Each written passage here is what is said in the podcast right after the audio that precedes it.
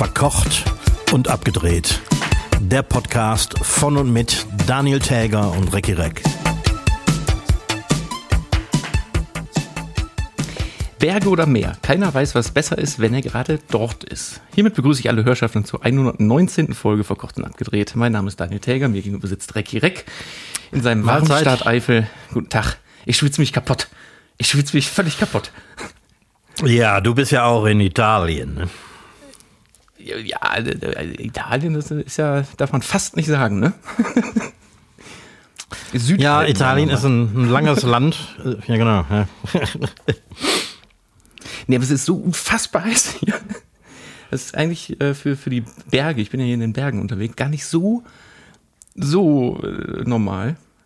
Aber es ist äh, selbst nachts tropisch, 25 Grad. Ja, das grenzt an ekelhaft. Aber selbst in der Eifel ist es teilweise am Wochenende nicht schön gewesen. Wie war denn eigentlich letzte Woche äh, das Unwetter? Das Oder war das ist, diese Woche? Äh, am Freitag Nee, hätte das äh, sein sollen, genau. Ähm, das ist quasi ergebnislos an uns vorbeigezogen, zum Glück. Also es hat irgendwie ein bisschen geregnet und ein paar Mal gedonnert und geblitzt, aber das war's.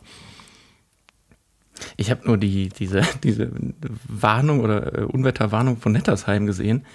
Ist schon ein bisschen Panikmache dann jetzt auch, ne? Ja, ne? Ja, es war schon etwas unschön, irgendwie, was sie da alles so angekündigt haben, aber am Ende kam da nichts. Angeblich war es in Köln schlimmer als bei uns. Das habe ich auch gehört, ja. Mhm. Aber da war ich ja nicht. Genau.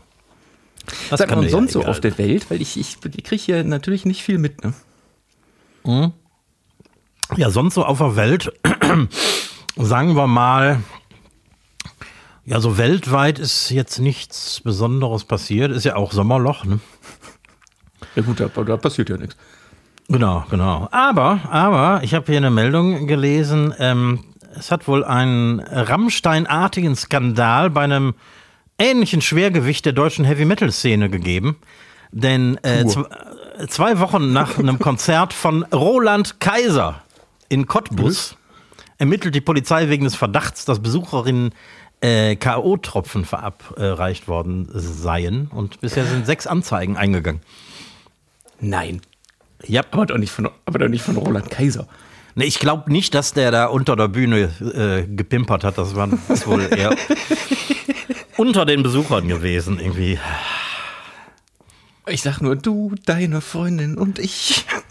Ja, genau, genau. Das, irgendwie, irgendwie passt das alles zusammen. Oh je. Oh Gott, da- das ist ja, also zuerst dachte ich gerade, ist ein bisschen süß, aber eigentlich ist das noch ekliger. Ja, ne? Wenn ein Rentner dem anderen K.O.-Tropfen verabreicht. Die, die können sich dann ja auch eh schon nicht mehr so richtig gut bewegen und dann, oh, da braucht, vielleicht braucht er, man braucht gar nicht so viel Tropfen dann vielleicht. Ja, ja, aber es ist natürlich trotzdem schlimm, wenn die armen Damen über ihren Rollatoren zusammenbrechen. Oh Gott, ey. Ja. Ja, apropos äh, Musik, äh, ich habe ja, ähm, haben wir noch gar nicht drüber gesprochen. Ich war ja, du, du warst ja bei, bei dem großen Herrn Brinks, äh, äh, Bringsteen, Springsteen. Genau. Äh, und ich habe ja mir eine Woche später, haben wir nämlich noch gar nicht drüber gesprochen, Deepish Mode im, Konz- im äh, Stadion angeguckt. Ne? Jo, jo. Ja. Ähn, ähnlich legendär. Ne? Ich weiß nicht, was da unter der Bühne abgegangen ist, aber ich vermute, also weil äh, Dave Gern und äh, Martin El Gore sind nicht mehr so aktiv wie Roland Kaiser, kann man ganz klar sagen. Also Martin El Gore ist sogar er, der steht nur noch auf der Stelle.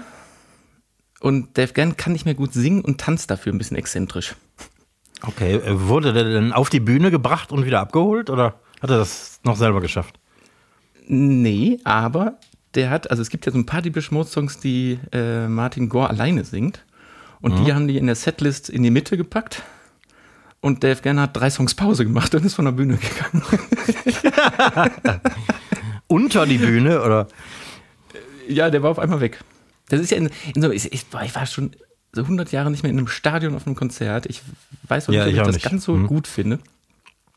Das einzig Gute war, ich wusste das, weil ich die Karten geschenkt bekommen habe und ich habe besonders geile Karten bekommen, äh, geschenkt bekommen, sondern, also nicht so im Innenraum und auch nicht so die normalen Ränge, sondern das waren so Premium-Plus-Karten mit so einem eigenen Balkon und in diesem Bereich waren, keine Ahnung, maximal 300 Leute, die da Platz gefunden haben. Das war, also so kann man das schon machen und sich dann 65.000 Menschen angucken, ist schon, schon nicht schlecht. Ich weiß auch nicht, wann ich jemals 65.000 Menschen auf einem Haufen gesehen habe oder ob überhaupt schon mal. Das ist ziemlich viel für ein Rockkonzert im Stadion. Wenn man bedenkt, Ja, dass ein. Drittel der äh, Plätze gar nicht besetzt äh, werden wegen der Bühne. Nee, das war weniger. Die haben die Bühne äh, so weit nach hinten gequetscht, wie es auch überhaupt nur geht. Und ähm, es gab auch ein, so an den Seitenrängen so Flanksitze. Ich glaube, die haben gar nichts gesehen. Also die haben nur Ja, das haben sie bei- quasi auf den Lein Das haben sie bei, äh, bei Bruce nicht gemacht. Da ist, war äh, viel frei neben und hinter der Bühne. Aber wie war denn die Zielgruppe bei äh, Springsteen? Erstaunlich weit gestreut. Also ähm, äh, natürlich auch ältere Leute, auch äh, also durchaus in den 60ern und 70ern, würde ich mal sagen. Aber bis hin zu Jugendlichen. Die auch, also ich habe Jugendliche gesehen, die alleine da waren. Die waren jetzt nicht, sind nicht von ihren Eltern mitgeschleppt worden oder so. Habe ich mir fast gedacht, weil die Mode war ähnlich. Also ich habe eigentlich mit einer viel älteren Zielgruppe, also die ihre, also in der Hochzeit der von Deepish Mode, so Mitte, Ende der 80er quasi mit dabei waren, war natürlich auch viel da, aber es waren auch, also ich war da nicht der Jüngste. Hat mich echt gewundert. Ja. Und Ja, ich, in- in- auch, auch das, ich habe ich hab auch so, eine- so, ein, so eine Frau gesehen, wie alt war die? Vielleicht Ende 20. Die war bis aufs jedes Wort textsicher. Und die war alleine da. Ja, erstaunlich. Ja, generationenübergreifend ist das. Ja, aber irgendwie schon, schon ein bisschen lustig. weil Du konntest genau sehen, da waren teilweise auch so Familien oder Pärchen, wo dann einer von beiden der Hardcore-Fan ist oder war, aber mittlerweile einfach auch einen ganz anderen Job macht. Also so- Ja. neben uns stand so Typ Banker, sag ich mal, der war alleine da auch. Und da konntest du genau sehen, der ist direkt aus seiner Bank, von seinem Schreibtisch in leitender Position, ist der aufgestanden, ins Stadion gefahren schnell noch ständig so schnell Sakko ausgezogen und, und Jeans an und dann stehen die da so und wippen so mit einem Bein. Zwei, zweieinhalb Stunden mit dem Bein wippen. Nee, also echt, echt lustig. Und wahrscheinlich hat er unter den Hemdsärmeln noch so ein paar alte, vergilbte Tattoos. Ja, ja, doch, kö- könnte bei dem sogar wirklich sein. Ja, ich war bei äh, Springsteen natürlich in der Bretterklasse, also im, im Innenraum. Und es war aber nicht unangenehm, weil das äh, ist bei der, dieser Art von Publikum gibt es da irgendwie kein Geschiebe und kein, kein Gedrängel und so. Alles Aber äh, die haben doch heutzutage auch tausend von diesen, wer ist das, diese, diese äh, Wellenbrecher dazwischen. Wenige. nicht so- Also im, im Innenraum äh, waren da echt nicht viele. Die waren, also direkt vor der Bühne war ja irgendwie auch so ein, waren auch teure Tickets und äh, da bist du natürlich nicht hingekommen, aber so der äh, Dreiviertel des Innenraums war ohne, ohne Wellenbrecher. Echt? Ja. Ich dachte, das wäre mittlerweile so Standard, dass die so alle, keine Ahnung, 20 Meter so, einen- so, so einen Zaun dahinstellen. Nee, überhaupt nicht. Die einzigen Wellenbrecher waren irgendwie 20 äh, Dixie-Klos, die anscheinend inzwischen in Stadien normal geworden sind. Boah, ist dir auch auf, also ich konnte, als ich saß, wie, wie heißt das so, Haupttribüne, ne? also quasi an der, auf Höhe der Mittellinie, wenn, wenn das Fußballfeld noch da gewesen wäre. Ja. Deswegen konnte ich so wirklich, ich konnte das ganze Stadion sehen und noch vor der Zugabe, und es war völlig klar, also man muss ja nur einmal Setlist googeln und dann weiß man ja ziemlich genau, welche Songs gespielt werden und auch, dass vier Songs Zugabe sind. Und es Ja. sind, ich würde mal sagen, von den 65.000 sind 5.000 schon vor der Zugabe gegangen. Mein Gott! Hinten, weißt du, so aus dem Innenraum gab es dann so einen riesen Ausgang an der Seite, Ja. so ein Tor und ich gucke da einfach mal hin und denke, sag mal, was strömen die Leute denn da raus? Ja gut, jetzt war das Konzert unter der Woche und ne, ja, und dann geht das irgendwie bis, bis kurz vor elf und je nachdem, wo man herkommt. Also ich war auch erst um kurz nach zwei zu Hause, weil das in, in, in Frankfurt war. Aber da muss man sich doch entweder einen halben Tag Urlaub nehmen oder Ja, echt. Oder mal ein paar Stunden weniger pennen. Ich meine, ich hau doch nicht vor der Zugabe ab, nur um schneller an mein Auto zu kommen. also so in der Zugabe zu gehen. So, ja, mein Gott. Aber also ich habe auch, wir haben bis zum letzten, wir haben den letzten Song gehört und sind dann äh, ziemlich zügig einfach gegangen. Ja. Und dann bist du immer noch schnell draußen. Also, also die, die, diese Panik. Und da, dafür Mhm. ein Drittel vom Konzert äh, wegpassen. bei den, Nee, bei den das ist echt Ticketpreisen ist sehr geil. Bescheuert. Aber Und wie lange, wie, wie lange haben die, Ja? haben die gespielt? Zweieinhalb Stunden etwa. So zwei, Wow. ich glaube zwei oder 2,20, irgendwie sowas. Gab es eine Vorband? Ja, die habe ich aber verpasst. Bin zu spät gekommen. Okay. Was aber ich überhaupt, überhaupt gar nicht schlimm fand, weil ich wusste ja nicht, dass wir so äh, gute Plätze haben, wo man dann zwischendurch auch mal einfach aufstehen kann und rumlaufen oder auch mal eine Zigarette rauchen.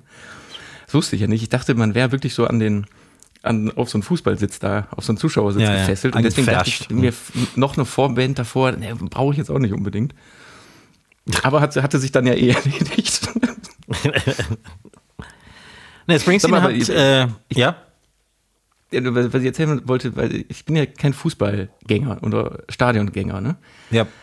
Aber was natürlich beim, äh, egal was im Stadion stattfindet, da dann genauso ist, ist das Polizeiaufgebot rund ums Stadion, um den Verkehr zu leiten und um die Parkplätze zu Ja. einzuweisen. Ich, also ich, ich, man kann es nicht überblicken, wie viel Motorradpolizisten und andere Polizisten da im Einsatz sind dann die halbe Nacht und den ganzen ab nachmittags ja wahrscheinlich. Das ist ja beim Fußball auch so und da zahlt der Steuerzahler alles, ne? Dass da irgendwie Ja. 400 Polizisten rum, rum äh, im Wald ne? und Autos einweisen. Interessanterweise habe ich in Düsseldorf beim Springsteen-Konzert nicht, also praktisch keine Polizei gesehen, sondern die Einweiser äh, auf den Parkplätzen und überall waren ausschließlich Zivil, äh, also Zivilisten, die irgendwie angeheuert waren vom Stadion, nehme ich an. Ja, aber das, das finde ich auch völlig vollkommen in Ordnung, weil Ja. ich meine, ich, keine Ahnung, bei so Ticketpreisen, da muss doch sowas mit drin sein. Und dass dann da völlig normal ist, dass die Po- Polizei dafür kommt. Und das, der, der, bestimmt rund ums Stadion waren da äh, 300 Motorradpolizisten am, am Start. Das ist erstaunlich. Und, ja, klar, tatsächlich. Und das wird natürlich. Ich, ich weiß nicht, ob die Polizei dem Veranstalter hinter eine Rechnung schreibt, aber die Leute werden ja woanders eigentlich gebraucht. Also ich habe, wie gesagt, ich kenne sowas nicht. Ob das beim normalen Fußball auch so ist? Keine Ahnung. Ich meine, jetzt beim Konzert ins Stadion äh, passen normalerweise, habe ich gelesen, nur 40.000 rein. Ja. Also wenn, wenn da Sport ist. Und klar, beim Konzert wird der ganze Innenraum gefüllt, dann hast du nochmal irgendwie 20, 25.000 Leute mehr. Wahnsinn. Naja, Ja, ich war mit äh, Springsteens Performance sehr zufrieden. Der hat nämlich äh, um Punkt 7 Uhr angefangen, ohne Vorband. Und hat um 10 Uhr Feierabend gemacht. das ist nicht schlecht. Das ist eine, eigentlich eine gute Zeit, ne? Ja. Drei Stunden praktisch pausenlos. Also selbst die äh, vor der Zugabe äh, gab es keine Pause, sondern die sind irgendwie nur kurz von der Bühne gegangen und haben dann weitergemacht. Das war schon echt beachtlich für jemanden, der 73 ist. Aber bevor wir jetzt hier äh, das zu einem Oldie-Musik-Gespräch werden zu lassen, ähm, wollte ich eigentlich eine letzte Frage stellen, die ich jetzt vergessen habe. Ups. Naja. Achso, doch, nee, Sound. Äh, Wie war denn bei dir Sound. der Sound? Ja, der Sound war, ähm, zumindest an der Stelle, an der ich war, ähm, nicht allzu gut, muss man sagen. Ich glaube, das ist nochmal, also ich habe mir nach, glaube ich, dem vierten Song musste ich mir Ohrenstöpsel reinstecken, weil es dann doch unfassbar laut war. Und mit den Ohrenstöpseln, ich habe so, so linear absenkend, ne, angepasste. Ja. Mit den Ohrenstöpseln ging es dann. Weil dann war dieses Scheppern so ein bisschen weg. Aber, und das war das größte Problem, da ich an einer, ziemlich genau an der Mittellinie saß, habe ich die Delay-Line noch gehört. Das heißt, ich habe Ja. den Direktsound von der Bühnen-FOH, also von der, von, der, von der Bühnenbeschallung gehört und die Delay-Line dann nochmal eine halbe Sekunde später. Äh, für unsere Zuhörer, die, die äh, nicht wissen, was eine Delay-Line ist, äh, ein Stadion ist, äh, also selbst eine, eine Halle ist so groß, dass wenn man so wie früher, so, so wie ganz früher, ähm, einfach nur eine Anlage links und rechts der Bühne aufstellen würde, würde man tatsächlich, wenn man hinten sitzt oder steht, den Sound, der von vorne kommt, quasi verzögert wahrnehmen, sodass das Ganze nicht mehr synchron äh, mit der Aktivität auf der Bühne ist. Und deswegen werden heutzutage Delay-Lines aufgehängt. Habe ich das Naja, richtig erklärt für den Laien? Naja, die Verzögerung hast du trotzdem von der Bühne aus. Deswegen heißt das ja Delay-Line, also kurz hinter der Mittellinie, um jetzt mal eben auf dem, von dem Fußballfeld zu sprechen. Also die Band ist im Tor und dann kommt die Mittellinie und kurz hinter der Mittellinie wird dann nochmal eine Boxenreihe quasi aufgebaut, damit die Leute hinten überhaupt was hören. Ja. Diese Boxen, die Lautsprecher sind aber, also da kommt der Ton nicht zeitgleich zu denen von vorne raus, sondern der ist zeitverzögert. Nämlich um genau die Distanz von der Bühne zum, zu dieser Delay-Line. Genau, Schallgeschwindigkeit, weil äh, 314 Meter die Sekunde ist schnell erreicht auf so einem Fußballfeld. Also natürlich nicht die ganze Sekunde, aber dann irgendwie eine Viertelsekunde und das hört man. Wenn, wenn das. Es sei denn, man sitzt so bescheuert wie ich und hört dann beide Töne. Ja, und ich fand das Springsteen-Konzert zum Beispiel relativ leise für ein Rockkonzert. Aber ich stand auch an einer Stelle, muss ich sagen, wo, also ich stand quasi unter der Delay-Line, die ich damit also gar nicht gehört habe, sondern ich habe nur äh, die, die Hauptanlage gehört von der Bühne und die war natürlich verdammt weit weg. Ja, Aber also bei so einem Konzert ist es halt ist- auch egal. Eben, das ist das, das, das Gesamterlebnis. Da ist es, wenn man richtig Ja, genau. Sound haben will, darf, darf man einfach nicht ins Stadion. Punkt. Das stimmt. Nee, war gut. Pass mal auf, ich sitze ja hier in Alto Adige, ne? also in Südtirol. Mhm. ähm, auf dem Berg und mir ist mal aufgefallen, weil ich fühle mich hier, ich glaube, das habe ich äh, im letzten oder vorletzten Jahr, als ich schon mal hier war, erzählt, äh, ich fühle mich kulinarisch hier nicht ganz so aufgehoben, aus äh, Gründen, die ich jetzt in einem Buch gelesen habe. Ja. Und die, die erklären das einfach sehr, sehr gut. Also Südtirol ist e- eben nicht äh, weder Fisch noch Fleisch, sondern man ist irgendwo zwischen Knödeln und Pizza. Also du hast, du hast so das, was aus dem, aus dem österreichischen und aus dem Alpenraum rüberschwappt. Ja. Und du hast aber auch schon so ein bisschen dieses deutsche Vita-Ding. So, also du hast so, so beide. Ja.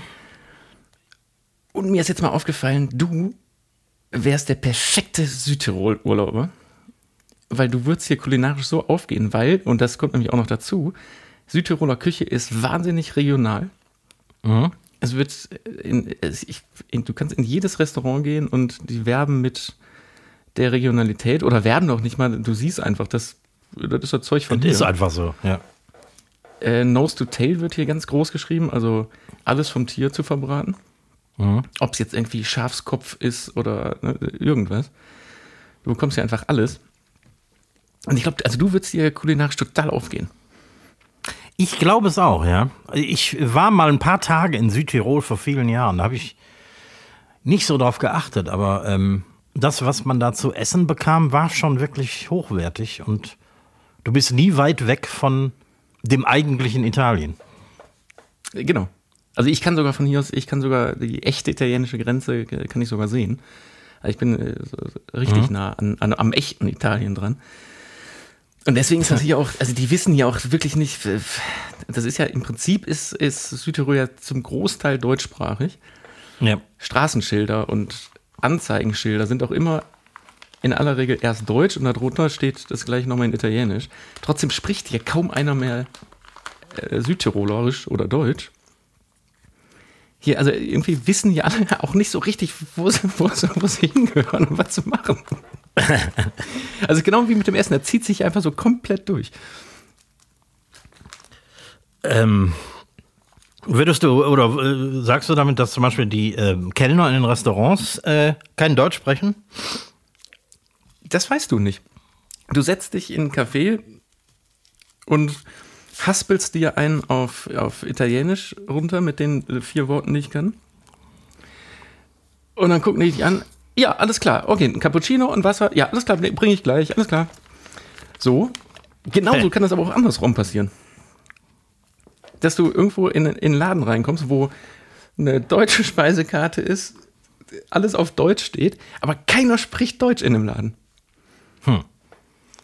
Und das hat, ist noch nicht mal so, das kannst du noch nicht mal richtig regeln. Also ich glaube so im, im nördlicheren Südtirol, so im Iran und so, da ist das, glaube ich, kannst du das noch besser absehen. Oder da ist das noch viel zweisprachiger. Hier ist das so ortsungebunden. Du gehst in das eine Café, was irgendwie deutschsprachig geführt ist, gehst daneben ins Restaurant und Deutsch kennt keiner mehr. Das ist ähnlich wie in, äh, in Ostbelgien hier bei mir um die Ecke. Da hast du äh, Dörfer oder Städtchen, wo eine Straßenseite Deutsch äh, quasi, äh, also gebürtig Deutsch gesprochen wird, die andere Straßenseite Französisch. also ich habe so ein bisschen über, wie ist das denn da in Belgien? Weil ich habe so ein bisschen hier über Südtirol gelesen, weil mir die Entstehung nie, nie so richtig präsent war. Und ich habe jetzt mal geguckt, so nach dem Ersten Weltkrieg ist das ja so ein bisschen zur, tatsächlich dieses Norditalien, also die Südtirol so zur Grauzone geworden, weil keiner so richtig wusste, ja. wo gehört das jetzt hin. Mhm. Und ähm, im Zweiten Weltkrieg haben sich dann Mussolini und Hitler darauf geeinigt, pass mal auf, lass die Leute mal wählen, wer sie sein wollen. Ob jetzt Italiener oder Deutsche. Mhm. Der Südtiroler ist aber der Südtiroler, der gesagt hat, ne, mach ich nicht.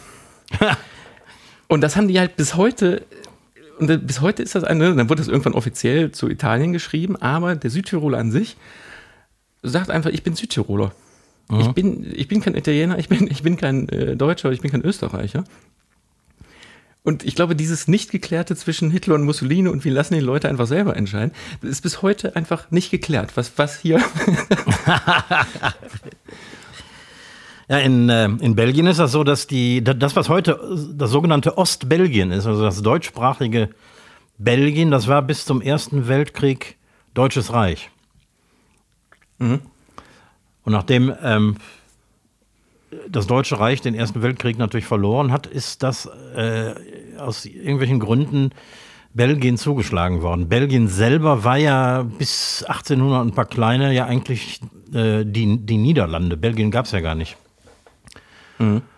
Und irgendwann hat sich dann das Königreich Belgien gebildet und die sind dann, wie der Zufall so spielt, an dieses Stück Deutsches Reich gekommen, wo dann bis heute die deutschsprachigen Belgier leben, die sich heute aber auch nicht mehr als Deutsche fühlen, obwohl die äh, eigentlich sehr deutsch sind. Manchmal deutscher als die, als die Deutschen. Haben ihr eigenes Parlament in Eupen und so. Ja, und, und ich weiß nicht, also das deutsche Belgien kenne ich jetzt nicht so gut, was man hier in Südtirol auch beobachtet die wollen, oder die, die deutsch sind, oder halt so echte Südtiroler, die wollen das sein. Wenn es aber irgendwie so an komische deutsche Grenzen geht, dann kann man ja ganz schnell so tun, als wäre man Italiener.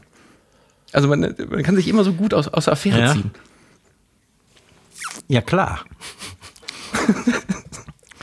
Und die sprechen wahrscheinlich auch alle perfekt Italienisch, oder?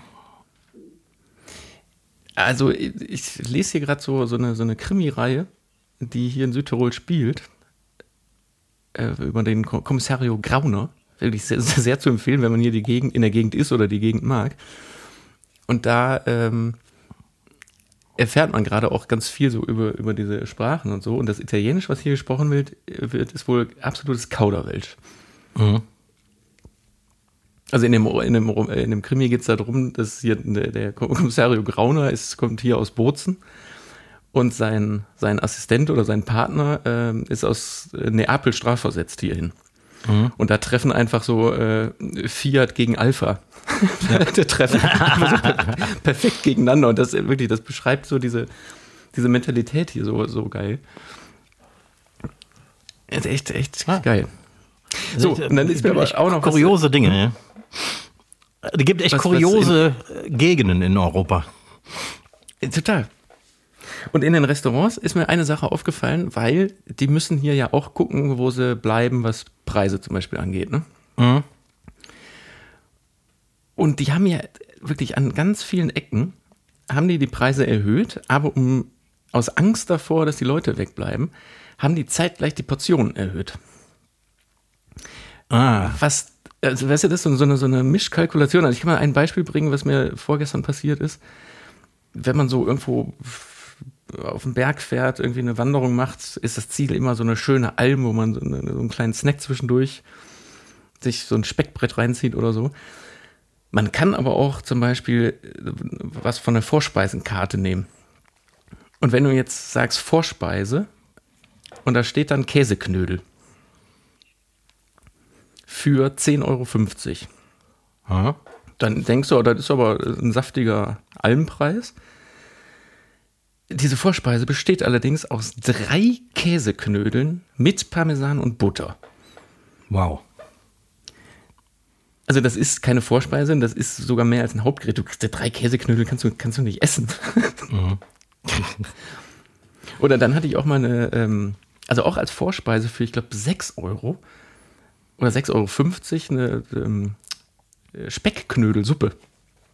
Und ich dachte, das wäre jetzt ein, irgendeine, irgendeine Rinderkraftbrühe mit einem Knödel drin. Nee, da waren zwei so Riesenknödel drin. Wenn du so ein kleines Vorspeisensüppchen hast. Wahrscheinlich ist das eh eine Gegend, wo die Portionen grundsätzlich etwas größer sind, oder? Ja, also verhungern tut man hier nicht. Aber, aber diese Preisgestaltung, also da siehst du wirklich so ganz klar, boah, wir, wir müssen mehr, wir müssen jetzt irgendwie, wir müssen die Preise anheben, aber komm, dann packt ein Kloß mehr drauf, kostet ja nichts. Ob sich das rechnet, weiß ich nicht. Ja, auf Dauer bestimmt nicht, wenn die sehen, also, also wer sich das als Vor drei Käseknödel als Vorspeise reinzieht und dann, keine Ahnung, einen gefüllten Schafskopf oder so. oh Mann. Ja. Aber es, es ist äh, also nach wie vor empfehlenswert, hier hin, hinzupassen. Und ich glaube, du, du würdest hier kulinarisch würdest du hier total aufgehen. Vielleicht muss ich da auch noch mal hin. Klingt gut. Und somit komme ich auch direkt zu meinem Tipp der Woche. ah, meiner würde auch dazu passen. Ja, dann mach du zuerst. Ähm, mein Tipp der Woche ist Mettbrötchen. Ich weiß, es ist politisch vielleicht nicht ganz korrekt heutzutage, aber ich, so alle paar Wochen, und das, heute war das wieder der Fall, fahre ich zum, äh, zum Metzger ein Dorf weiter und ähm, hole da so Sachen wie, äh, wie diesen äh, Eifler Speck, den ich hier gerne mal äh, bekanntermaßen äh, verbrate. Und wenn ich dann da bin, nehme ich mir zwei Mettbrötchen mit. Und das ist immer wieder geil. Und was bei dem Wetter natürlich auch besonders schön ist. So. Ja, besser als was Warmes. Ja, das stimmt, aber ich bin äh, eh äh, äh, Mettbrötchen-Fan durch und durch. Boah, ist super geil. Dann sind ja ohne Ende Zwiebeln drauf. Und dann hauen die da noch so eine Gewürzmischung drüber. Keine Ahnung, was da für, für Sachen drin sind. Und äh, ist, also, ich könnte es nicht täglich und auch nicht wöchentlich essen, aber alle paar Wochen mal. Und was erstaunlich gut nicht nur aussieht, sondern auch schmeckt, ist Schnittlauch obendrauf noch. Das stimmt, ja. Was Oh, Grünes. krieg ich Hunger. so ein bisschen was Grünes. Pass auf, mein Tipp ist was, was ich selber nicht konsumiere. Aber es ist, äh, es ist eine äh, äh, Entdeckung sondergleichen. Es ist doch, ähm, der Venez hier nennt man den Veneziano, in Deutschland nennt man, sagt man Aperol Spritz. Hatte ja eigentlich seine Hochzeit so vor 10, 12 Jahren, kommt ja gerade wieder sehr äh, irgendwie auf Anscheinend, ja. und irgendwie wird es wieder Mode und man sieht überall Aperol Spritz stehen. Hier habe ich entdeckt ähm, ein Apfelspritz. Was top regionales, weil es gibt's nur hier, weil es diesen Apfelspritz nur hier gibt. Und das ist ein Apfelsaft. Also es ist tatsächlich, ich dachte, es wäre ein Apfelwein, es ist aber ein Apfelsaft, der aus rotfleischigen Äpfeln äh, gekeltert wird. Und dann mit Kohlensäure versetzt. Und daraus kann man hier dann, was kommt da rein? Äh, Prosecco und Mineralwasser, ne? Ja, genau. Es muss unfassbar lecker und erfrischend sein, aber ich habe mir diesen Apfelsaft gekauft, um da draußen ähm, einen Apfelspritz ohne Prosecco zu machen. Boah, ist das lecker. Es ist so unfassbar lecker. Dieser, ich habe ich hab noch nie so einen Apfelsaft getrunken. Also der ist halt auch rot, ne? Also so durchsichtig rot. Ja. Aber Wahnsinn. Wahnsinn. Das sind irgendwie zwei so Brüder, die diese, diese Apfelsorte hier kultiviert haben. Oder selber, keine Ahnung, selber gezüchtet. Und die haben nur eine Lizenz nach Serbien noch abgegeben, weil das da auch angebaut wird, weil der Boden wohl stimmt. Ne, rotfleischige das- Äpfel habe ich noch nie gesehen. Nee, ich auch nicht. Und die sind angeblich unfassbar bekömmlich. Obwohl die sehr, die sind sehr säuerlich, aber auch sehr süßlich. Ich kann das gar nicht beschreiben, wie diese Mischung zwischen säuerlich und süßlich, wie ein Apfel beides, beides beinhalten kann. Also und dann auch so- rot ist. Und dann auch noch rot. Nee, sehr schön. Also die Sorte ist, kann man, kann man auch mal googeln. Red Moon. Red Moon Apfel. Kann man, ich habe schon geguckt, kann man in Deutschland bestellen, ist aber unfassbar teuer. Tja, Ja, dann Leute müssten wir alle nach Südtirol fahren. So. Wir, wir machen ein verkocht und abgedreht Festival in Südtirol. Auch nicht schlecht. Mal sehen, wer kommt. Ich habe noch, äh, apropos äh, Gastronomie, ich habe noch ein Zitat der Woche, Ja. was mir hier passiert ist.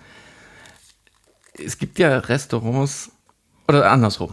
Ich verstehe ja unter Gastronomie eine Servicedienstleistung, ne? Mhm. Und Gast oder Kunde ist in aller Regel ja König und außerdem will man ja Geld verdienen. Ja. Ich war hier in einem Restaurant, wo wir äh, essen wollten und da hieß es, nee, nur drin, es regnet gleich. Es waren keine Gäste in dem Laden, obwohl der eig- eigentlich ganz gut ist und wurden dann bei 30 Grad reingeschickt. Beim nächsten Mal, als wir da waren, saß die Terrasse, also die Terrasse war voll. Ich gehe da hin und frage für zwei Personen und sagte, nur drin. Dann habe ich gesagt, ja, okay, nee, weil es irgendwie 35 Grad waren. Wann wird denn was frei? Also wir, ne, wir können warten, gar, gar, gar kein Problem, wann wird denn was frei? Nur drin. Ich weiß nicht, wann was frei wird. Und hat uns quasi rausgeschmissen. Wow. Hingegen, fünf Minuten später, nächstes Restaurant, was eigentlich auch ein bisschen besser sogar ist, da war es der gleiche Fall, aber da hieß es dann, ja, 15 bis 20 Minuten, ähm, ich äh, schiebe euch da, wir kriegen das irgendwie hin. Und dann ist die Chefin sogar zweimal zwischendurch noch gekommen und hat gesagt, ich habe euch nicht vergessen. Um einfach das Zeichen zu geben, ne, ich, ihr steht da Ja. zwar noch, aber ich, ich, ich war, ihr kriegt gleich einen Platz, keine Sorge. Wie kann man gastronomisch so daneben sein, seine, seine Leute zu vergraulen? Also entweder, wenn man es nicht nötig hat, oder aber, wenn man irgendwie als Mitarbeiter, der das wahrscheinlich war, irgendwie dem alles egal ist. Ich bezweifle, dass es nur ein normaler Mitarbeiter war. Also kann ich jetzt mit Sicherheit nicht sagen, aber ja, wie, wie, wenn, wenn du bei einem Kellner sowas mitbekommen würdest, ne? Mhm. Äh, was würdest du dann machen? Ich würde mir den äh, mal zur Brust nehmen. Ich meine, das ist ja geschäftsschädigend. Äh, also schlimmer kann man sich eigentlich nicht verhalten. Also wie, wie, wie machst du das denn? Angenommen, du hast, bist voll durchreserviert und hast auch noch Laufkundschaft, die, der letzte Stuhl ist pickepacke voll. Was ist denn dann so die Standardaussage, die, die, die ihr trefft? Also wir nehmen ja grundsätzlich nur so viel an, wie wir leisten können. Das ist schon mal unser erstes Argument überhaupt. Das heißt, selbst wenn ähm, jemand darauf besteht, sich jetzt noch irgendwo reinzusetzen, wenn draußen alles voll ist, dann sagen wir denen klipp und klar, dass sie bis zu zwei Stunden aufs Essen warten müssen. Also, wir sind da einfach nur ehrlich, aber ich, wir, wir werden jetzt nicht grantig oder patzig, sondern sagen den Leuten, wie es ist, weil das auch so sein wird. Ja gut, klar, du hast, jetzt auch eine aufwendigere Küche. In dem Fall hier ging es um eine Trattoria Pizzeria, wo man natürlich viel mehr Essen in, in zehn Minuten raushauen kann. Aber Ja, ich meine, bei uns werden, wenn die Tische, bei uns werden die Tische einmal am Abend besetzt und ähm, wir sind kein Ausflugslokal, das möchte ich auch tunlichst vermeiden, auch wenn wir teilweise so einen Tourismus hier haben. Aber ich will eben diesen Ausflugstourismus nicht, nicht bei mir haben, weil das macht keinen Spaß und dann musste wirklich die Tische mehrfach besetzen und äh, muss das Essen rausballern und da habe ich keinen Bock zu. Ja, geht bei deinem Essen ja teilweise auch nicht. Nee, teilweise geht das auch gar nicht. Vor allem, wenn es, ich koche ja alleine. Wenn, wenn ich drei Mann hätte, die, die alle, keine Ahnung, äh, alle zuarbeiten und äh, wir einen Tisch innerhalb von fünf Minuten raushauen können, dann, dann sieht die Sache anders aus. Aber das können wir eben gar nicht. Ja, so, so viel zu dieser Beobachtung hier. Aber das äh, kann man, glaube ich, überall auf der Welt beobachten. Ja, ja, ja.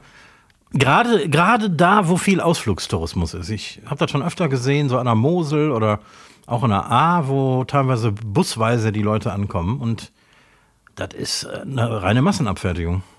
Und entsprechend, wie soll ich sagen, entsprechend ähm, pff, gleichgültig sind auch die Mitarbeiter und äh, wahrscheinlich auch die, die Inhaber. Die Leute kommen eh. Tja. Ja, aber so, da hätte, also, äh, hätte ich, da hätte ich keine Lust drauf, da äh, unter so Umständen ein Gast, eine Gastwirtschaft zu betreiben. Und das heißt ja Nee. Gastwirtschaft. Ja, ja genau, genau. Hm. Keine Abfertigungshalle. Ja, ähm, ich habe Frag den Koch-Fragen mitgebracht. Immer gerne. Die, ähm, äh, nee, eigentlich bezieht sich nur eine, eine Frage hier so ein bisschen auf die Region. Damit fange ich auch direkt an. So der Begriff Herzküche. Kennt man ja, ne? Also äh, man hat ein Gericht oder ein Essen mit, da, man, man schmeckt das, die Herzküche da drin. So im Habe ich noch nicht zu gehört, den, den, den Ausdruck. Ne, kennst du das nicht? Nee. Also, man, keine Ahnung, das, war die, das ist so in den letzten Jahren so ein bisschen geprägt von so, das gerade so diese, weiß ich nicht, so italienische Nonna-Essen, so von Mama gekocht. So, ne, Ja. da, da ist, da ist kein, da gibt's kein Rezept, da gibt's keine Mengenangaben, sondern das ist das Herz, wonach das schmeckt. Also, ne, das ist alles mit, Okay. Liebe, mit Liebe gekocht und deswegen, das schmeckt man da raus und nicht das hart durchrezeptierte Ja. mit der Pinzette irgendwo was reingeschossen. Und, also, ne, oder vielleicht kann man auch einfach sagen, so Oma-Küche Mhm. dazu. Wie viel von dieser Oma-Herzküche hast, hast du, wenn du kochst? Boah, das ist schwierig zu beantworten. Ich, ich, ich glaube, was ich mache, ist Bauchküche. Ich koche auch gut. nicht nach Rezepturen. Ähm, ich koche auch nicht mit dem Taschenrechner in der Hand. Es war alles irgendwie durchkalkuliert, aber ähm, ich gucke jetzt im, im, im, im Einzelnen, achte ich jetzt nicht so darauf, ähm, was mich das Gericht jetzt oder was mich die einzelne Portion kostet und so. Also ich koche schon nach Bauchgefühl und entsprechend schmeckt das auch, glaube ich. Also ich, Also, zu, zu, nehmen wir jetzt mal so, so ganz blöd, wenn du einen, Suppenansatz machst oder einen Soßenansatz oder so. ja, Da könnte, weißt du, in, so- in, so einem, in so einem Sterneladen oder in einer großen Gastronomie ist das ja 100% irgendwo runternotiert, wie viel davon irgendwas reinkommt. Und wie Ja, lange das dann auf dem Herd stehen muss. das Sowas ist komplett passiert dir ja nicht, ne? durch, durchgetaktet, genau. Ähm, das passiert überhaupt nicht. Ähm, ich ich koche komplett nach Bauchgefühl. Ja, sehr gut. Und wahrscheinlich auch mit Herz und du weißt es nur nicht. Ja, wahrscheinlich. Ich, ich, ich mache es ja gerne. Also gerade so dieses Rumwurschteln in der Küche, bevor die Gäste kommen. Also die ganzen Soßen ansetzen, ansetzen, Fonds kochen und so und sowas. Das macht eigentlich viel mehr Spaß als die drei Stunden Stress am Abend, wo dann die Gäste da sitzen und äh, mit den Hufen scharren und möglichst schnell ihr Essen haben wollen. Ja, sehr gut. Nächste Frage äh, knüpft so ein bisschen an diese Rezeptierküche an. Nämlich, äh, wieso trägst du keine klassische Kochjacke? Weil mir die Dinger zu warm sind. ich habe welche und wenn irgendwie mal, keine Ahnung, äh, der Fotograf von der Tageszeitung oder das Fernsehen kommen oder so, dann ziehe ich auch die Kochjacke an. Aber so im täglichen Geschäft habe ich ein T-Shirt an, eine Kochhose, weil die nämlich sehr bequem ist und nicht allzu warm, weil eine, Jeans klebt an den Beinen, eine Kochhose nicht. Und äh, außer wenn es richtig heiß wird hier, äh, trage ich eine Schürze darüber. Ansonsten T-Shirt. Aber welchen Sinn hat denn so eine klassische Kochjacke? Insbesondere mit diesen doppelten Knopfreihen, was ja keine echten Knöpfe sind, sondern eigentlich nur so Manschettendrückerle, ne? Also ja, genau, genau. Das sind zwei, zwei Löcher, die mit so einem, mit so einem äh, runden Knopf verbunden werden. Ähm, ursprünglich sind Kochjacken so konzipiert, auch durch, durch diese Doppelschicht über dem Bauch und der Brust. Ähm, wenn du dir irgendwie einen heißen Kessel Wasser oder Fett irgendwie äh, über den Latz kippst, dann tut es nicht sofort so weh, wie es wehtun würde, wenn du nur ein T-Shirt tragen würdest. Ah ja. Also hat auch eine Schutzfunktion. Aber heutzutage ist das auch eher so, naja, Berufskleidung, ne? Mhm. Wie ein ähm, Schreiner seine Korthose mit den vielen Taschen trägt, trägt der Koch eine Kochjacke. Die gibt es ja inzwischen auch in tausend Farben. Nicht nur in weiß, sondern äh, schwarz sowieso, aber in orange und pink und alles Mögliche. Und ich sage immer, je bunter die Jacke ist, desto schlechter der Koch. oh oh, wenn das jetzt so einige hören würden. Aber immerhin sind sie doch äh, Uni, oder? Oder sind die äh, in sich, äh, gibt es da in sich nee, auch Designs? Ah, nee, nee, die sind schon Uni. Die sind Uni. Du kannst dir natürlich deinen Namen drauf sticken lassen und so, was ich persönlich etwas eitel finde. Ja, ja. Ja, ich meine, ein Restaurant, was auf sich hält, lässt ja sogar seine Weingläser gravieren. Ja, natürlich. Ne? mhm. Da, wo Geld keine Rolle spielt, kann man das gut machen. So, letzte praktische Frage. Hackfleisch einfrieren im privaten Umfeld. Jetzt, ich weiß, in der, ja. in der Gastro ist das alles ein bisschen schwierig. Aber Hackfleisch einfrieren und wieder auftauen. Hast du da Tipps? Boah. Ähm, der klassische Tipp ist beim Auftauen nicht im eigenen Saft liegen lassen. Also am besten irgendwo aus der Tüte rausholen und auf einem Sieb in den Kühlschrank legen und dann abdecken. Mhm. Wobei ich tue es auch nicht privat. Also pff. Jetzt frierst du mich jetzt ein oder? Doch, klar, kleine Mengen privat friere ich natürlich ein und äh, hole die irgendwann wieder raus und lasse die in der, im Gefrierbeutel auftauen. Also da ist noch nie irgendwas Schlimmes passiert. Ja, ich, ich frage nämlich, weil ich bin da, ich bin eh nicht jemand, also ich friere Hackfleisch unfassbar ungern ein.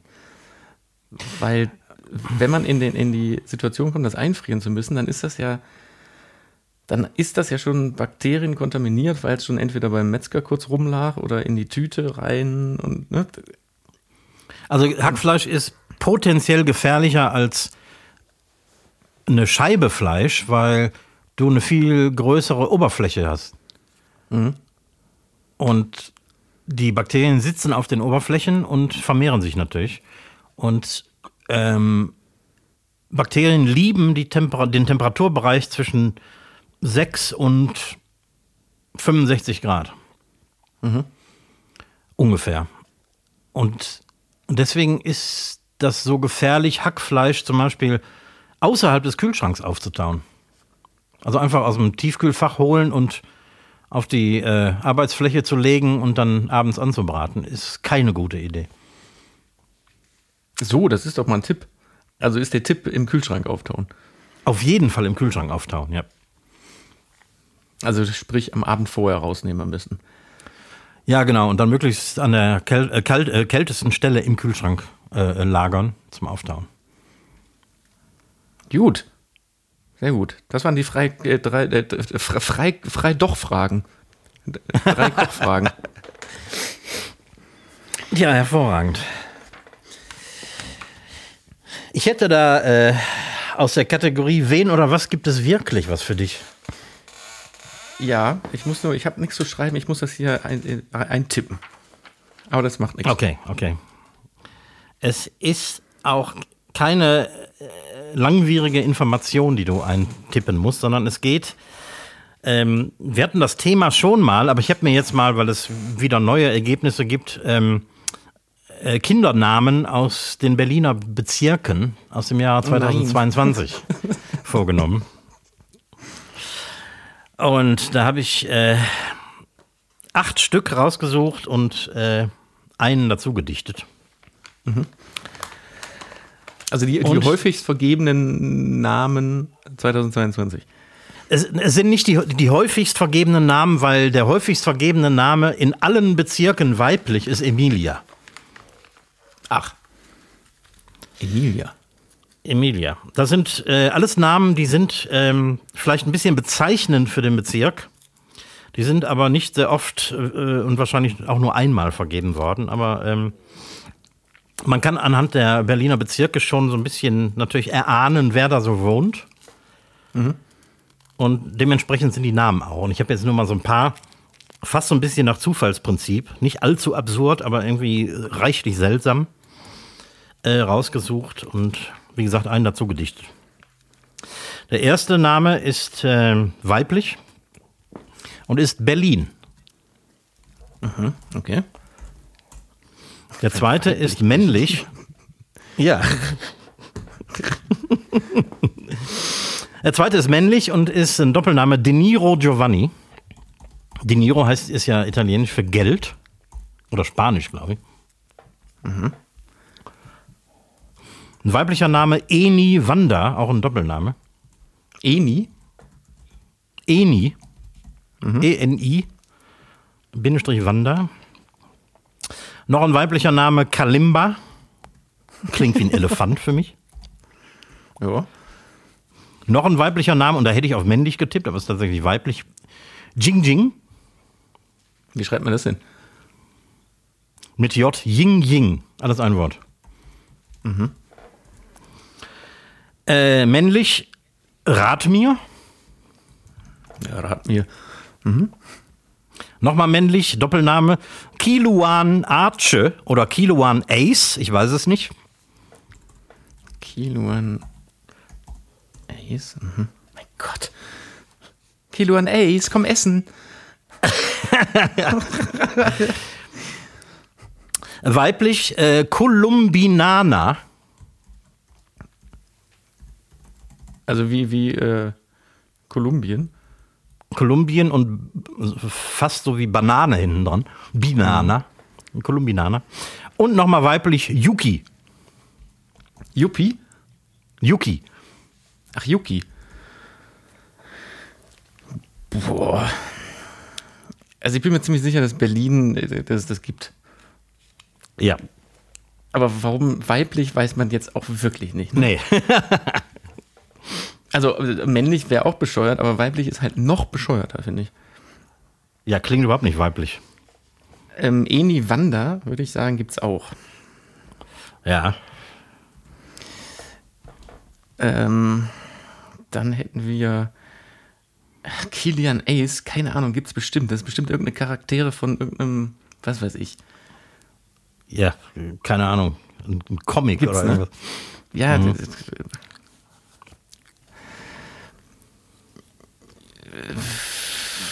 Kalimba. Ist, ist Kalimba nicht so ein, so, ein, so ein Instrument mit so Drahtdingern oben drauf? Stimmt, ja, genau. So ein Bling, Bling, Bling Gerät irgendwie. Ja, ja, so, so, so, Mhm. ein- so, ein, so ein Zupf, so ein Zupfblech. Dann sag ich mal, das gibt's auch. Nö. oh. Ach, hast du das dann auch von diesem Bling Bling oder was? Ja klar, ich habe nach irgendwas Absurdum gesucht, was ein bisschen nach Elefant klang. Irgendwie, da bin ich auf Kalimba gekommen. Okay, aber bleibt jetzt als wahr De Niro Giovanni. ja. Äh, Jin Jin finde ich auch ganz weit vorne. Und äh, Ratmir ist doch bestimmt äh, jetzt eben nicht deutsch, ne? Ja, man könnte es vielleicht arabisch aussprechen und dann ist das vielleicht ein arabischer Name. Keine Ahnung. Kam Ja, aber auch aus irgendwie Neukölln oder so, wenn ich mich richtig erinnere. Kolumbianer hätte ich jetzt auch noch als ähm, wahr auf jeden Fall genommen. Yuki verstehe ich auch überhaupt nicht. Vielleicht japanisch? Ach so, ich habe es mit CK natürlich jetzt hier aufgeschrieben, ohne CK. Ja, äh, Y-U-K-I. Ist, vielleicht ist das auch irgendein Pokémon. Wer weiß, ich, ich kenne die Pokémons nicht. Irgend so ein, Anime-Charakter. oh Mann. Kilian Els, De Niro Giovanni kommt essen. oh Mann. Ah, sehr schön. Sehr, sehr schön. Mir ist noch eine äh, Sache hier letztens auch in einem Restaurant mal wieder aufgefallen. Man geht hier relativ oft essen. Ist ja auch Urlaub, ne? Und man, ja, genau. Ist auch lecker. Ist auch lecker, ne? Aber kennst du so Restaurants, wo die Tische zu weit aneinander stehen? Also ja. So, dass man gerade quasi noch zwischen den Tischen herpasst. Äh, zwischen so Zweiertischen. Ja, es gibt einen Raum bei mir, der ist auch so. ich finde das ja, also Entschuldigung, aber ich finde das wahnsinnig unangenehm, ne? Weil. Ja, das stimmt. Ist, ist dir mal aufgefallen, wenn man dann da sitzt, zu zweit, und dann hat man ja rechts von sich zwei Leute sitzen und links von sich zwei Leute sitzen und im Prinzip mhm. sitzt man ja an einem Tisch. Außer dieser kleine, dieser kleine Lüftungsschlitz zwischen den Tischen, ja. der, da, der da überbleibt. Und ich weiß nicht, ob das anderen Leuten nicht so geht, aber ich bemerke bei mir immer, ich führe das Gespräch, was ich führe, an meinem Tisch, führe ich eigentlich für die anderen. Weil ich ganz genau weiß, die hören jedes Wort von dem, was ich sage. Und im Prinzip spreche ich nur Themen an, die die anderen das jetzt nicht auch interessieren können, sondern die die anderen aber hören können. Ohne Probleme. Ja, über, über sein Sexleben wird man da nicht reden es gibt unfassbar viele Themen, über die man, wenn man normalerweise, äh, ob zu zweit oder zu dritt essen geht, spricht, spricht man da nicht, weil man hat einfach vier fremde Menschen neben sich sitzen. Man ist ja, das stimmt. Hm. Ja. Und also, mir ist wirklich aufgefallen, was ich für dumme Themen anspreche. weil ich vorher überlege, ist es okay, wenn das die anderen hören? Das ist schon ein bisschen äh, einschränkend irgendwie. Ne? Ich habe eine Reihe bei mir im Restaurant, die, wenn, also die, die besteht aus vier Zweiertischen. Und wenn der ungünstige Fall eintritt, dass wir zu viele Zweierbuchungen haben, werden die auch alle als Zweiertische benutzt. Normalerweise ist das, schieben wir zwei als Vierertisch zusammen und dann hast du mhm. relativ große Lücken. Aber es kann schon mal passieren, dass die alle als Zweiertisch genutzt werden und dann wird es auch ein bisschen eng. Ne?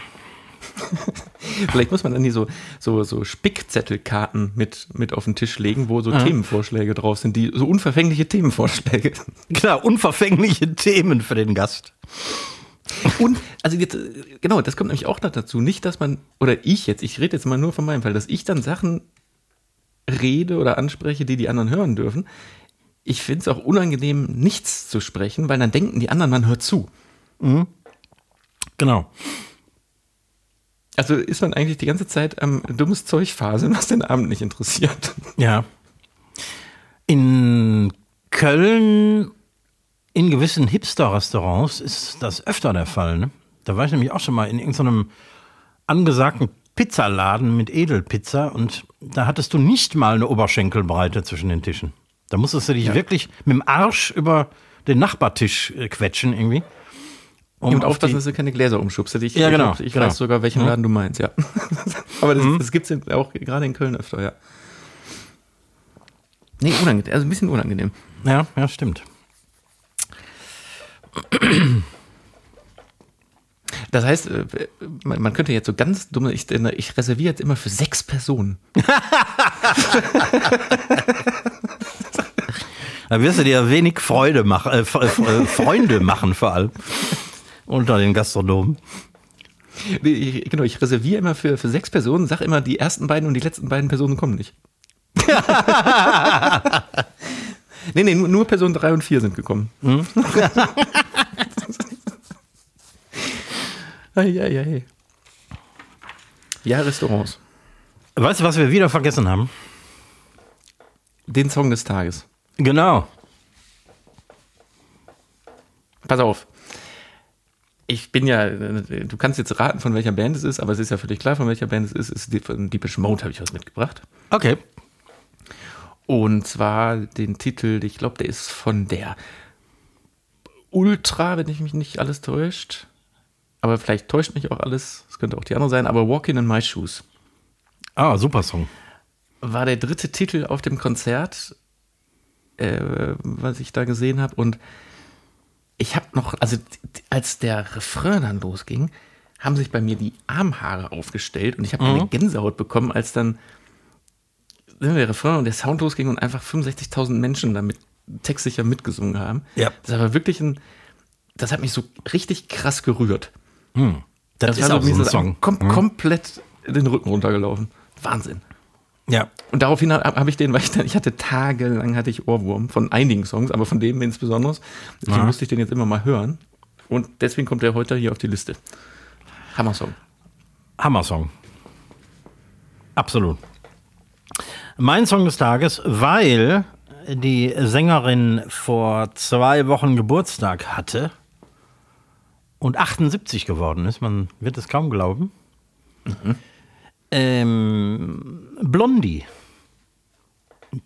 Blondie ist 78. Debbie Harry, die, die Sängerin, ist 78.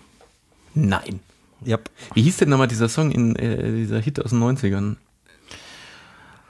Oh, da gab es einige. Meinst du Heart of Glass? Nee, ähm. Ne, der ist älter. Ich komme nicht drauf. Wenn ich ihn höre, weiß ich sofort, aber ich, ich habe ihn gerade noch nicht mehr im Kopf. Aber 78 ist die. Ja, ja, ja.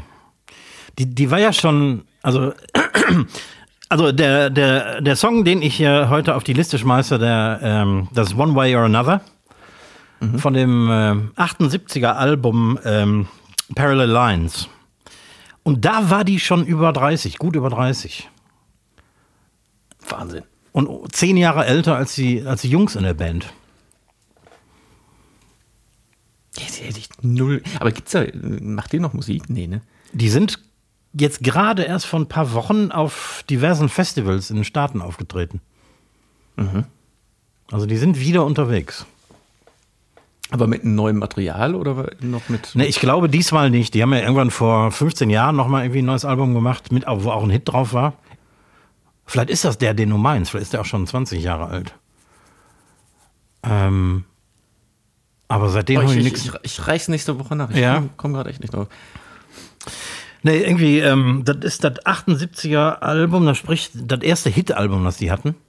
Ähm, ähm, und die kamen ja eigentlich aus der New Yorker Punk-Szene, aber hatten immer irgendwie so ein, so ein Ding mit, mit, mit äh, Popmelodien irgendwie und sind dann irgendwann recht schnell äh, zu, zu, zu, so einer, zu einem Hit-Garanten mit, mit, mit Punk-Attitüde geworden.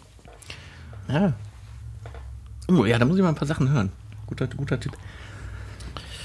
Ja, und äh, also Parallel Lines ist eines der besten Alben aus der Post-Punk-Ära und natürlich war Debbie Harry auch immer sehr, sagen wir, appetitlich. Ne? Und jetzt ist er 78. Jetzt ist 78, aber vielleicht ist es auch immer noch ein bisschen appetitlich. Vielleicht. Ja. Und außerdem braucht die nicht mehr so viel K.O.-Tropfen. Da reicht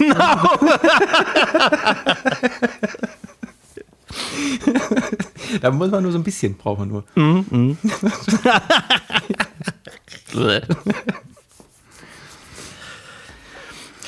so, sollen wir, sollen wir den, den Laden heute heute schließen? Sollen wir die Tür hinter uns zuziehen?